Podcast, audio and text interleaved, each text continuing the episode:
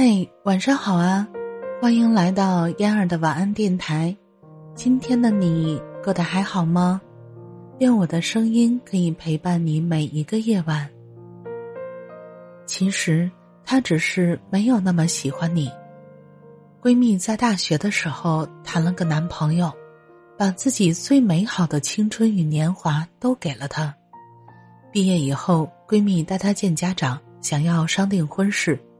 谁料到男友对她说：“现在结婚还太早，晚点再说吧。”于是后来她真的等了他一年。一年之后，闺蜜再次和男友谈起了婚嫁之事，本以为他会满口答应，可得到的答案却是：“现在我没房没车没存款，还不能给你想要的未来。”闺蜜说：“我不在乎那些物质。”我只想要和你在一起。男友却说：“我们现在这样不是挺好的吗？我们一直在一起啊。结婚的话，晚点再说吧。晚点再说吧，又是晚点再说吧。”闺蜜向我抱怨说：“她不知还要再等多久才能等到他的求婚。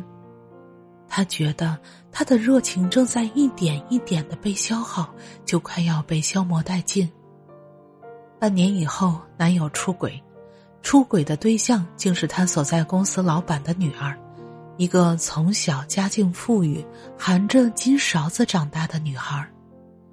分手的那天，闺蜜抱着我哭，她说：“我跟他谈了六年的恋爱，怎么也没有想到最后会输给一个小三。”我说：“不是你输给了小三，而是他真的没你想象的那么喜欢你。”其实呢，男人都是有狩猎心态的。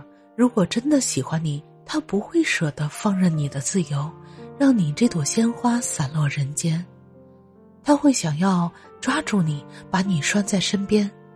他会想要照顾你，和你一生一世。他会许你一个未来，为之努力打拼。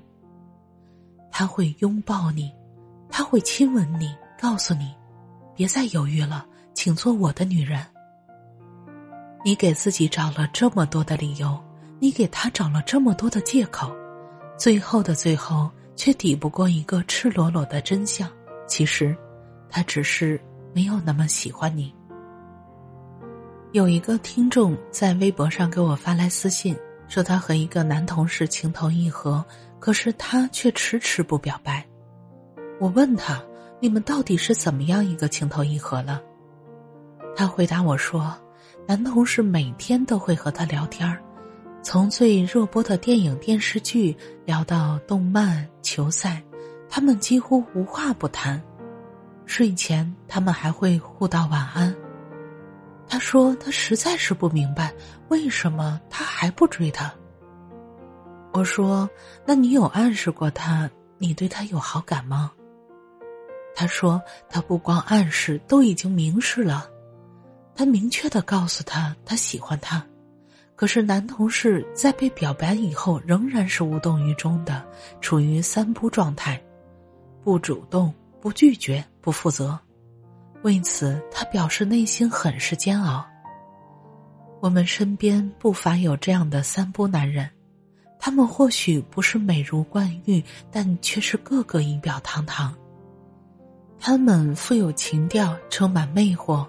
他们有着一段或者是两段悲情的恋爱史，他们爱讲笑话，有很多肢体语言。他们还擅长说一些动听的情话，他们有着天生的忧郁气质。